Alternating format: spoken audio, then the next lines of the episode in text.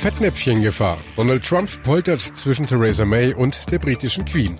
Absturzgefahr. Die neuesten Wahlumfragen werden zum Denkzettel.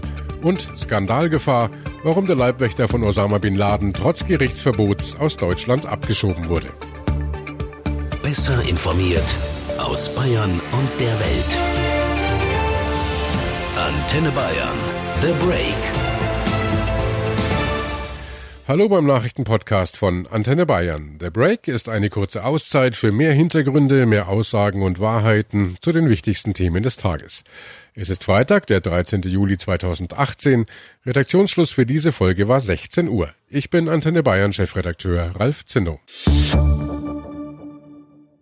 Horst Seehofer und Angela Merkel werden von den Wählern für ihren Asylstreit abgewatscht. Die neuen spannenden Umfrageergebnisse analysieren wir gleich detailliert. Bei dieser Befragung kam nämlich auch heraus, dass nur neun Prozent der Deutschen in Donald Trump einen verlässlichen Partner sehen. Und das wundert nicht nach seinen auf Deutschland schimpfenden Auftritten bei der NATO in dieser Woche.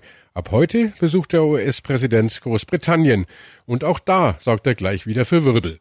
In einem Interview mit der britischen Boulevardzeitung The Sun hat er die britische Premierministerin Theresa May scharf angegriffen. Er kritisierte ihre Brexit-Strategie. Er sagt, er hätte das ganz anders gemacht. Er hat May auch gesagt, wie er es machen würde. Sie hat aber nicht zugehört.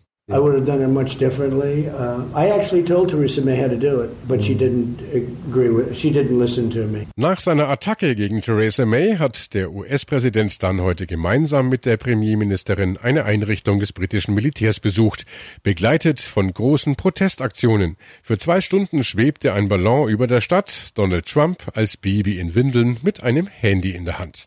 100.000 Menschen wurden in London zum Protestmarsch erwartet. Philipp Detlefs ist in London London für uns dabei. Philipp, dieses Interview, in dem Trump Premierministerin May so angreift, das kam ja aus britischer Sicht genau zur falschen Zeit. Blöder Zufall oder Kalkulation von Trump? Also man kann wohl davon ausgehen, dass der Zeitpunkt nicht zufällig gewählt war. Bei dem Dinner gestern wollte die Premierministerin ja Trump davon überzeugen, möglichst bald Verhandlungen zu beginnen über ein Handelsabkommen für die Zeit nach dem Brexit. Ein solches Abkommen ist ja für May sehr wichtig, um Brexit-Gegner zu besänftigen. Aber mit dem Interview hat Trump ihr stattdessen einen echten Tiefschlag verpasst und hat sie, äh, hat sie politisch wohl nur noch mehr geschwächt, als sie es ohnehin schon ist. Er hat ja auch den äh, zurückgetretenen Außenminister Boris Johnson sehr gelobt. Das wirkt ja schon alles wie ein gezielter Angriff auf May.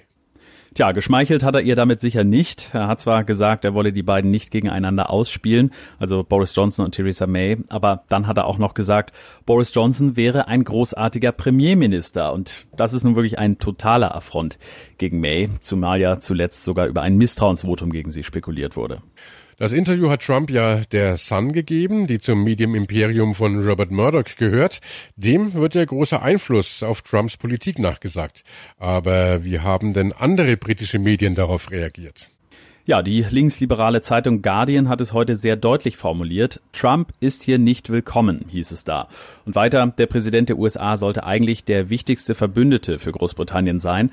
Aber weil Trump Werte und Interessen fördere, die den Britischen feindlich gegenüberstehen, sollte er hier nicht geehrt werden, findet der Guardian. Die BBC-Korrespondentin Laura Kunzberg hat gesagt, dieses Interview ist so, als würde Trump mit einem Bulldozer über Theresa Mays Brexit-Strategie fahren. Und der Telegraph hat geschrieben, Trump hat die Premierministerin gedemütigt. Und äh, mittlerweile rudert Trump ja auch schon wieder zurück, geht sogar so weit, dass er das ganze Interview als Fake News bezeichnet, allerdings ohne weitere Begründung bislang. Umso gespannter darf man schon sein, wie sich Trump bei der Queen verhält. Der Präsident und seine Frau Melania sind ja heute Abend bei Elizabeth II. zu Gast. Und Trump ist ja nicht gerade, sagen wir mal, für Zurückhaltung bekannt. Philipp, worauf sollte Trump denn heute achten? Ja, ich bin mir nicht sicher, ob Trump sich vorher viele Gedanken darüber macht, worauf er bei der Queen achten muss, aber es gibt natürlich ein paar Vorgaben. Männer sollten einen Anzug tragen, das wird er wohl, dann äh, keine zu engen Berührungen, Hand auf die Schulter legen oder womöglich umarmen, das kommt absolut nicht in Frage. Hände schütteln, kurz halten, so einen seltsamen Handschlag, wie ihn Trump mit dem japanischen Präsidenten Abe hatte, das sollte er mit der Queen unbedingt vermeiden. Und die Königin nicht direkt ansprechen. Man wartet, bis man angesprochen wird. Da müssen wir mal gucken, ob das klappt. Da kann man wirklich gespannt sein, aber man muss ehrlicherweise ja auch sagen, es gab auch schon bei früheren Besuchen von US-Präsidenten kleinere Fettnäpfchen. Ja, zum Beispiel bei Trumps Vorgänger. Aber da hat nicht Barack Obama selbst den Fehler gemacht, sondern die First Lady, Michelle. Die hat nämlich in ihrer lockeren amerikanischen Art der Königin einfach den Arm um die Schulter gelegt. Und das geht natürlich überhaupt nicht. Aber die Queen hat's gelassen genommen, sie hat's trotzdem überstanden.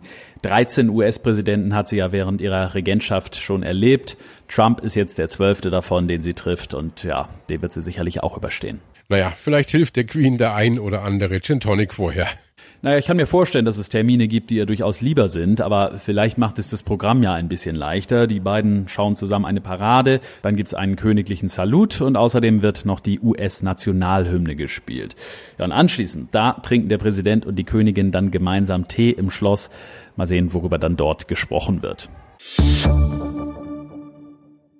Heute wurde das Politikbarometer der Forschungsgruppe Wahlen vom ZDF veröffentlicht. Und nach der ganzen Asyldebatte beziehungsweise eher dem Asylstreit zwischen Merkel und Seehofer wurde natürlich die Zustimmung unter der Bevölkerung unter die Lupe genommen. Meine Antenne Bayern Kollegin Ilka Jägersberger aus der Nachrichtenredaktion hat sich die Zahlen mal genauer angesehen und Ilka, die Beschlüsse kommen ja ganz gut an. Ja, die Transitverfahren, also dass Asylbewerber, die bereits in anderen Ländern der EU einen Asylantrag gestellt haben, spätestens nach 48 Stunden dorthin zurückgeschickt werden, findet breite Zustimmung. 62 Prozent der Befragten sind dafür. Gleichzeitig hat die Regierungskoalition beschlossen, ein Einwanderungsgesetz auf den Weg zu bringen, in dem der Zuzug von Fachkräften von außerhalb der EU geregelt werden soll. Auch dafür ist eine klare Mehrheit von 73 Prozent. Mhm, und obwohl also die jetzt beschlossenen Maßnahmen mehrheitliche Unterstützung von den Wählern bekommen, haben die Spitzenpolitiker selbst in der Zustimmung ja verloren. Allerdings auf der Liste der zehn wichtigsten Politiker ist Finanzminister Olaf Scholz von der SPD erstmals auf Platz eins der Beliebtheitsskala. Auf Platz zwei liegt jetzt Angela Merkel, knapp vor Cem Özdemir von den Grünen und regelrecht abgestürzt ist Horst Seehofer, der belegt den letzten Platz. Merkel ist also jetzt auf Platz zwei und äh, generell scheint Deutschland, wenn es um Angela Merkel als Bundeskanzlerin geht, eher zwiegespalten. Ja, bei der Frage, ob man es gut findet, dass Angela Merkel Bundeskanzlerin bleibt, sind nur 50 Prozent der Meinung, dass es eine gute Idee ist. Noch schlimmer sieht es für Innenminister Seehofer aus. Da wollen nur noch 37 Prozent der Befragten, dass er sein Amt behält. Das sind ja alles die persönlichen Bewertungen der Politiker. Und äh, wenn jetzt am Sonntag Wahl wäre, wie würden da die Parteien abschneiden?